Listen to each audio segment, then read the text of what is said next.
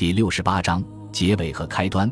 从这高贵的血脉，特洛伊的凯撒将会出世，他会把他的帝国扩张到大洋边，他的荣耀将升至星辰。假以时日，不再焦虑的你们，将会欢迎满载东方战利品的他去往天堂。人们在发誓时也会呼唤他的名字。然后战争会停息，野蛮的年代变得温和。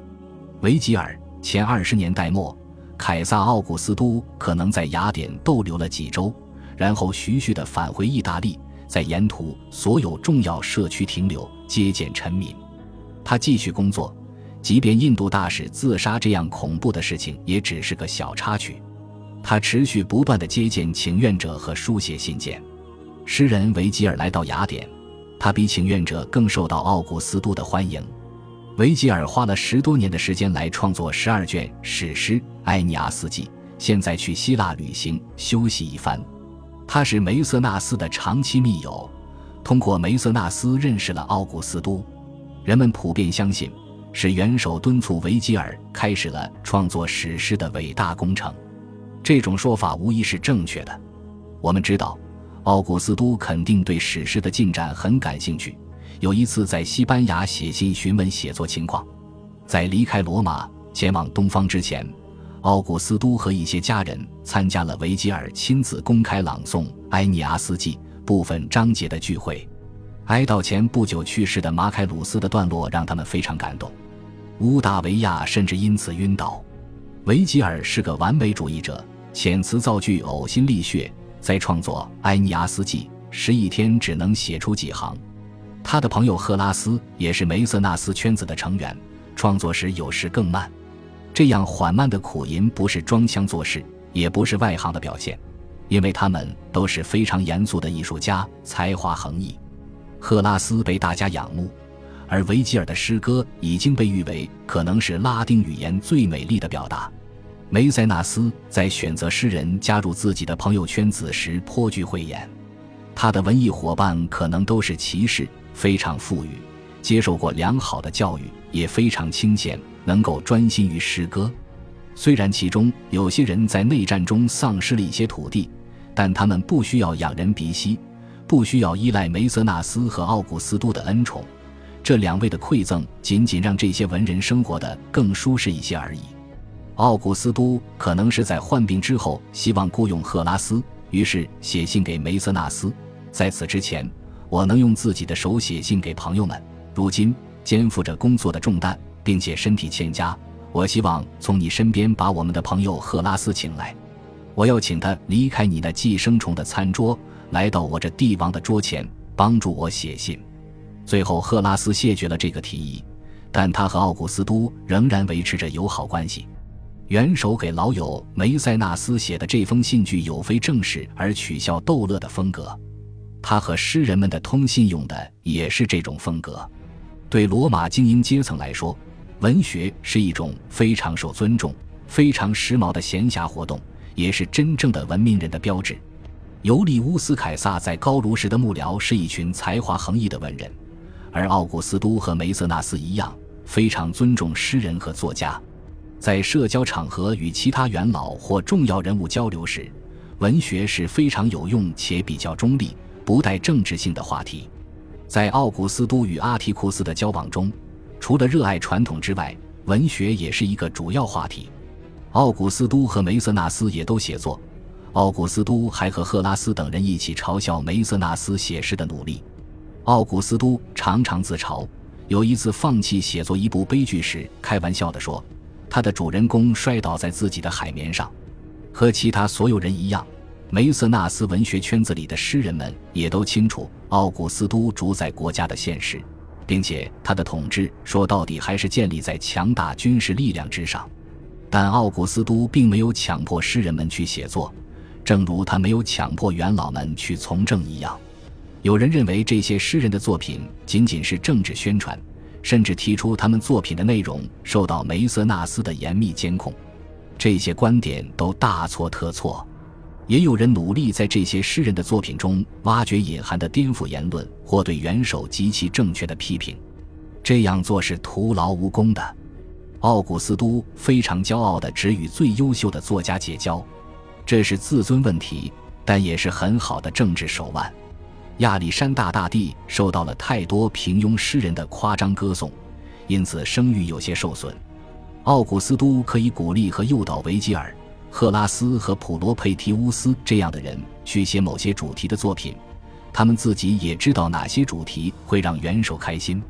他们有时开玩笑说自己是被强迫写作的，但这种说法是常见的文学手段，代表着虚假的谦虚。西塞罗。阿提库斯及其同时代人常常玩同样的游戏，互相敦促去写某些特定主题的作品。奥古斯都曾写信给赫拉斯，温和的批评他没有在他的作品中讲到自己。奥古斯都用惯常的打趣口吻写道：“你是担心如果大家知道你是我的朋友，你的身后名会受损吗？”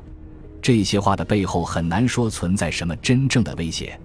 奥古斯都谈的是友谊。而不是政治。尽管在罗马，友谊和政治往往被混为一谈，但奥古斯都暗示的意思是，赫拉斯若是写一部以奥古斯都为主题的作品，将会给他们两人都带来荣誉。赫拉斯的回应是他的书信集第二卷的第一首诗，谈到了他这样的诗人主动为国效力，并包括那句著名的诗：“被俘虏的希腊征服了凶悍的胜利者。”将艺术带到了粗野的拉丁姆，诗人们受到的压力是很小的，而且他们的绝大多数主题都是自己喜欢的。差不多所有亲身经历过内战的人都会愿意歌颂凯撒的胜利以及他给人们带来的和平、复苏宗教仪式、恢复稳定和击败危险的外国敌人。这些无疑都是有利于全体罗马人的好事。诗人们如果不这么想，就非常奇怪了。他们作品的措辞并没有受到政府的直接干预，更没有直接审查。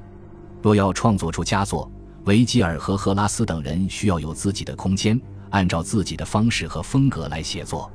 结果是，一大批文学水平极高的不朽名著诞生了。随后许多世纪里，一直为人们所称颂。其中很多作品符合新政权的口味，但也有很多作品讲的是更普遍的人生经历。这样的作品的影响力远远超过任何被严密控制的宣传，并且有利于促进恢复传统和安宁的气氛。奥古斯都与诗人们的交情为他的统治增添了不少光辉，因为文学是任何一位元老都可以拥有的非常正当的兴趣，而且这些诗歌显然非常优秀，所以他不会被认为是暴君，诗人们也不会被认为是阿谀奉承之辈。普罗佩提乌斯拒绝接受对抗帕提亚人和其他敌人的战争这样的主题，而是去写爱情。